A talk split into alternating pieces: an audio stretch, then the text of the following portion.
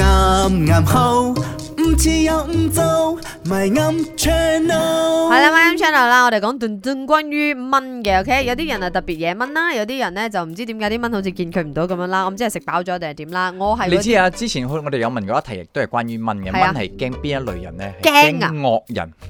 講真係係啊，假即嘅，係如果你會打佢嗰啲咧，佢就所以會咯嗯嚇，即係冇咁敢去啄你。如所果以佢睇到你冧啤冧啤咁，佢就嚟咦所以講到呢樣嘢嘅話，咪有迷思，嗯，所以大家以為我惡，其實係我唔係嘛，如果唔係佢就唔會嚟啄我咯，你自己有說服你唔啊！你係我嗰直度我直真你都係勝好。輸咯我喎。真係恨夜蚊啊，OK，咁啊，以下有四個解釋啦，就講下點解我哋俾蚊咬咗之後咧會痕嘅感覺咧，最主要係因為 A 皮膚被刺破咧，即係有個傷口，所以你會痕癢啦， B 就係蚊嘅嘴咧係有毒嘅。C 咧，如果你對蚊嘅口水敏感嘅話，就會就痕痕啦啦。 D 以上皆是你，痕唔痕嘅俾蚊咬到？肯定痕啦，每一個俾蚊啄都痕噶嘛。咪有時我係會去到咧，痕起係會咗痕個，，腫唔腫係另外一回事我。係去到起咗蚊爛，至發覺咦，哦，點解有少少痕痕地咁嘅？哦，但係有一啲蚊咧係有痛嘅感覺嘅，你知唔知係啊，。痛啊，啄落去就痛咯，因為係嗰個唾液啊嘛。嗱，我同你講啊，啊，其實痕嘅感覺咧係一個好輕微嘅痛感嚟嘅。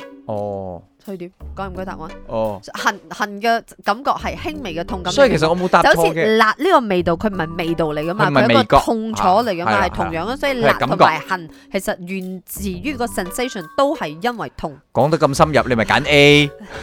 咁點啊？點啊？點啊？ 你咩？因為咧個蚊咧，好似我哋唐人嘅傳統咁樣樣嘅，食咗我哋嘅血就會回翻少少麗俾我哋，佢就會回翻佢嘅口水俾我哋啦。點知原來佢嘅口水會整到我哋痕㗎喎、你睇把聲幾温柔，係咯，佢又形容得非常之好喎。如果係啱嘅話但啦，係佢揀 C，即係我哋兩個將佢哋避開個完美避咗啊係個正確嘅答案，真 係 C 啊！有冇搞錯啊？點啊？即係對蚊嘅口水敏感啊，係所以你就會痕。即係就算咬到你，你係冇嗰種敏感度嘅，你係唔會咁覺得痕嘅。冇理由有咩人俾蚊啄唔痕嘅啫。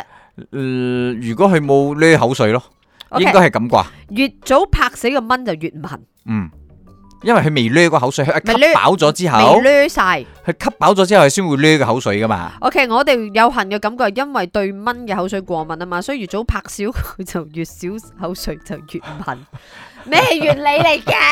所以我諗住嗰個唾液係有毒嘅但係我，真係結果係冇毒，睇只不過係會令到你痕。我唔係佢嘴巴係冇毒嘅，但係我真係見過一個誒、嗯 documentary，我話佢原來蚊吸你嘅血啊，好似一個 minor surgery 咁，佢其實係真係戒開你嘅皮膚，但係佢冇話戒開佢皮膚。嗯哦佢唔係解開，係撥唔係佢開係戒啊，佢解。係戒再吸嘅，佢唔係一嘢吸落去嘅。哦佢係有輕輕一格再吸落去嘅，但係嗰個唔或者唔至於有痕癢嘅感覺啦。哦，你有你 theory，沒有 guarantee。A、B、C 我揀 D 啊，唔係你識啲咩啊